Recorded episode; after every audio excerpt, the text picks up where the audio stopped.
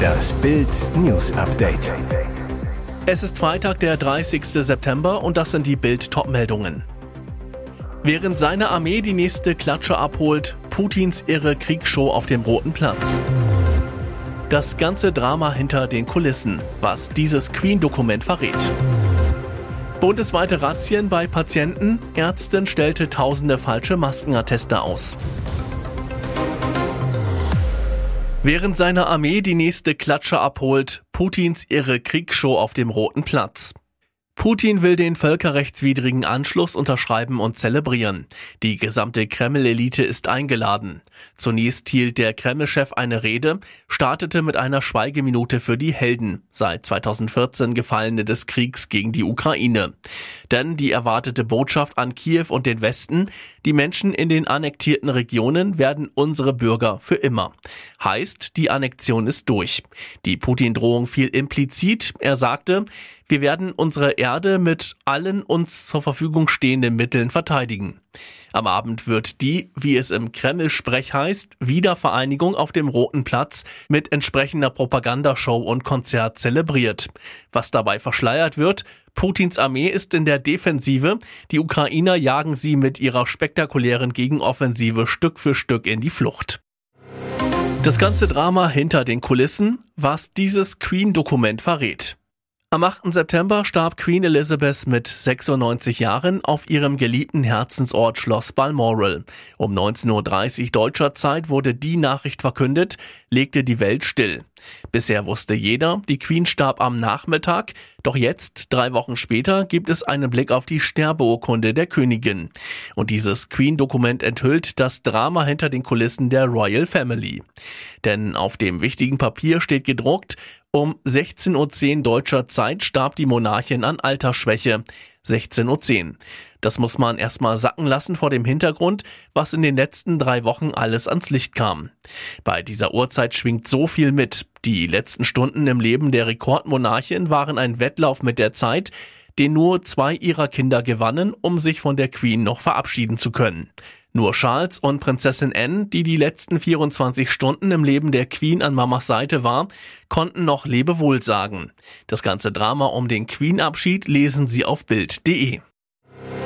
Sie tötete Emma mit mehreren Stichen in den Hals. 13 Jahre Haft für Horrormutter. 13 Jahre muss Horrormutter Larissa H. aus Bottrop wegen Mordes an ihrer eigenen Tochter Emma in Haft.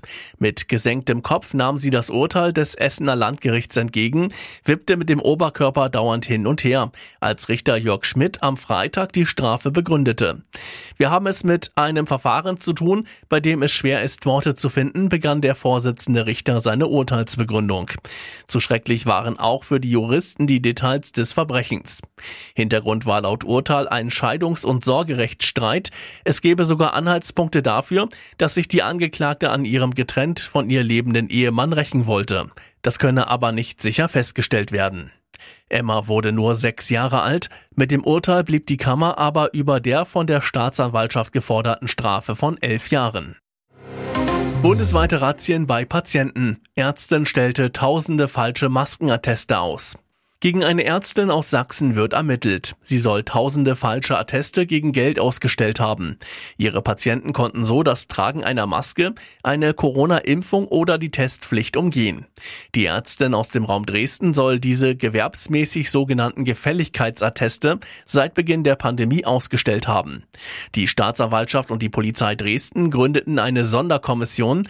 Wie am Freitag bekannt wurde, durchsuchten die Beamten bereits im März die Wohn- und Geschäftsräume der Ärztin. Die Atteste soll sie bei Treffen im Minutentakt ausgestellt und dadurch mindestens 60.000 Euro erwirtschaftet haben.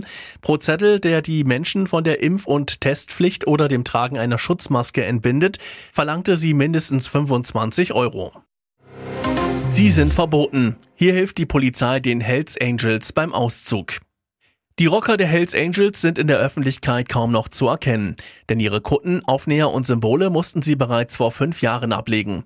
Trotzdem leben sie ihre Bruderschaft weiter. Doch jetzt haben die Rocker ausgerockt. Berlins Innensenatorin Iris Spranger hat das Charter mit der Bezeichnung Central und den dazugehörigen Unterstützerclub MP81 am Donnerstagmorgen verboten und aufgelöst. Das Vereinsvermögen ist beschlagnahmt. Grund? Beide Gangs sind Ersatzorganisationen für die berüchtigte Gruppe City. 1300 Polizisten rückten ab 6 Uhr morgens in Berlin, Brandenburg, Sachsen und Sachsen-Anhalt gegen das Charter und mindestens 42 seiner Mitglieder aus, darunter mehrere SEK der Länder sowie die GSG 9. Auf Fotos sieht man, wie Shisha-Pfeifen, Gartenstühle, Tische und eine Waschmaschine von den Polizeibeamten aus dem Reinickendorfer Clubhaus der Hells Angels getragen und später bei der Behörde eingelagert werden. Und jetzt weitere wichtige Meldungen des Tages vom Bild Newsdesk. Das alles ändert sich im Oktober. Ab morgen stehen viele wichtige Neuerungen an. Einige Änderungen sind für viele Deutsche ärgerlich, doch es gibt in Zeiten der Teuerkrise auch gute Nachrichten. Der Mindestlohn macht einen kräftigen Sprung nach oben und Minijobber können mehr verdienen. Bundesweit gelten vom 1. Oktober bis zum 7. April zudem neue Corona-Regeln. Im öffentlichen Personenfernverkehr gilt eine FFP2-Maskenpflicht. Für den Zutritt zu Krankenhäusern und Pflegeeinrichtungen gilt ebenfalls eine FFP2-Maskenpflicht und eine Testnachweispflicht. Für Patienten sowie Besucher von Arztpraxen, Dialyseeinrichtungen und weiteren Einrichtungen des Gesundheitswesens ist das Tragen einer FFP2-Maske auch verpflichtend. Im Flugzeug fällt die Maskenpflicht dagegen weg. Die Länder können weitere Regeln erlassen, um auf diese Weise die Funktionsfähigkeit von Gesundheitssystemen und kritischer Infrastruktur zu gewährleisten. Außerdem wird der Impfstatus neu geregelt. Wer dreimal einzeln geimpft ist, gilt ab morgen als rechtlich vollständig geimpft. Ausnahmen gelten bei durchgemachter Infektion mit dem Coronavirus. Skandalhistorie am Ballermann. Der unaufhaltsame Absturz von Melanie Müller. Deutschland empört sich über Melanie Müller und ihren Hitlergrußskandal. Auf Mallorca schüttelt man darüber resigniert den Kopf. Szenekenner und Wegbegleiter befürchten schon lange, dass Melanie ihre Karriere gegen die Wand fährt, berichtet Inselreporter Ingo Wohlfeil. Zu lang sei die Liste mit Exzessen, Fehltritten und Rauschzuständen. Im Podcast Das 17. Bundesland berichtet Wohlfeil, die Ballermann-Sängerin habe zuletzt sich selbst und zwei Freunde in der Sauna dabei gefilmt, wie sie weißes Pulver durch die Nase inhalierten. Bei Auftritten und TV-Dreharbeiten greife Müller oft schon vormittags zur Flasche. Und erst im Frühsommer habe die Sechsin großspurige Restaurantpläne auf Mallorca wegen mangelnder Finanzierung wieder einkassieren müssen. Ich glaube gar nicht, dass Melanie die politische Dimension ihrer Auftritte klar war. Ihr scheint einfach das ganze Leben zu entgleiten, resümiert Wohlfeil. Klar sei, als Ballermann-Star mehrfach den Hitlergruß zu zeigen, das komme einem Karriereende gleich. Ihr hört das Bild News Update mit weiteren Meldungen des Tages. Gas- und Strompreisbremse, so hoch könnte die Entlastung für Sie ausfallen. Wie genau die angekündigte Strom- und Gaspreisbremse der Bundesregierung aussehen wird, noch unklar. Denn sowohl wie sie aussehen soll, als auch auf welcher Höhe Preisdeckel und Basisverbrauch gedeckelt werden sollen, sind noch völlig offen. Aber Check24 hat für Bild ausgerechnet, wie hoch die Entlastung für die Bürger durch eine Gas- und Strompreisbremse ausfallen könnte. Diese Rechnungen beruhen auf der Annahme bestimmter gedeckelter Preise bei bestimmten Verbräuchen.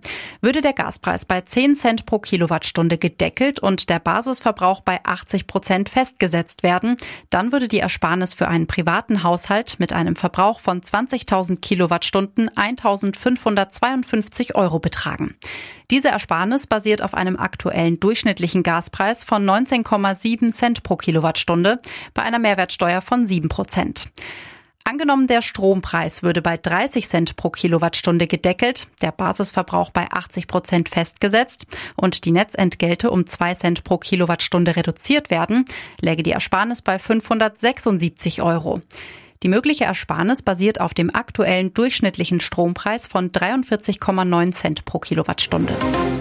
Abgefangene Russentelefonate von der Front. Mama, dieser Krieg war die dümmste Entscheidung.